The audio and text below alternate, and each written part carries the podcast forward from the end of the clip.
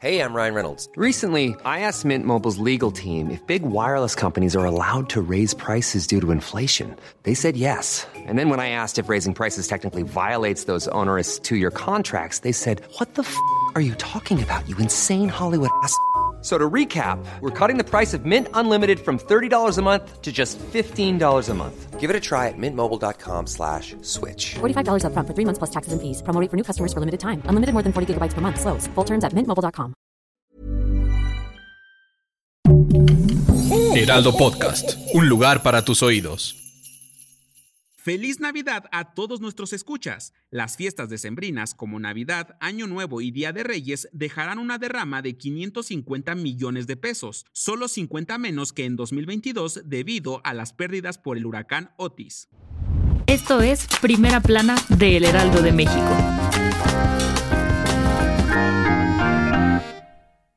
Sabemos que en esta fecha probablemente no quieras escuchar noticias, pero este episodio está dedicado a las noticias relevantes, tanto malas como buenas, para que no olvides que siempre habrá un lado positivo. Comenzamos. El huracán Otis que destruyó Acapulco dejó una pérdida de más de 20 mil millones de pesos en daños, según la Asociación Mexicana de Instituciones de Seguros, y se calculó que habría descensos en el turismo con un valor de 1.700 millones de pesos. Sin embargo, el superpeso se mantuvo fuerte frente al dólar desde hace meses, y para los gastos que aún faltan en Año Nuevo y Día de Reyes, la moneda mexicana se mantendrá por debajo del margen de los 20 pesos, y se calculó que la derrama de estas fechas podría ser de 550 millones. Y pese que algunos atletas mexicanos han denunciado la falta de apoyos por parte de la CONADE, el equipo de nado sincronizado de Nuria Diosdado y Joana Jiménez lograron la medalla de oro y el pase a París 2024 en los Juegos Panamericanos de Santiago 2023. También se suma el equipo mexicano de gimnasia rítmica, pues participará por primera vez en una competencia olímpica. ¿Quieres estar bien informado? Sigue a Primera Plana en Spotify y entérate de las noticias más importantes.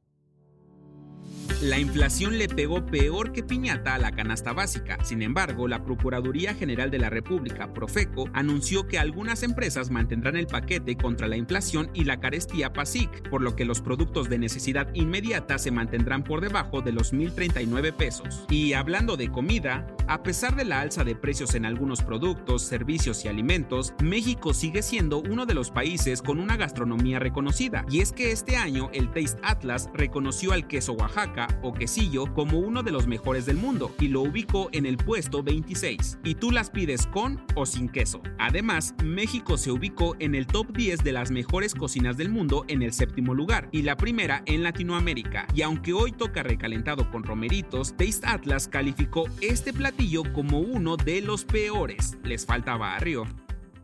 En otras noticias, que no se te vaya el tren, literalmente. Recuerda que este lunes 25 el metro de la CDMX operará desde las 7 de la mañana y hasta las 11 de la noche, para que tomes precauciones si vas a trasladarte por la ciudad en víspera de Navidad. En noticias internacionales, no en todos lados fue Navidad, y es que países como Corea del Norte, Argelia y Tayikistán no celebran la Nochebuena debido a sus creencias religiosas y sus regímenes. Incluso les prohíben a sus ciudadanos colocar decoraciones o árboles peor que el Grinch. Y en los espectáculos, y si Santa Claus no te dejó nada, a Mariah Carey sí que le llegó un buen cheque. Cada año su canción All I Want for Christmas Is You regresa al top en las plataformas musicales, y según Billboard, al menos en 2021 la cantante ganó 6.6 millones de dólares por sus reproducciones. Se calcula que al menos hasta el 2017 habría ganado un total de 60 millones de billetes verdes. El dato que cambiará tu día.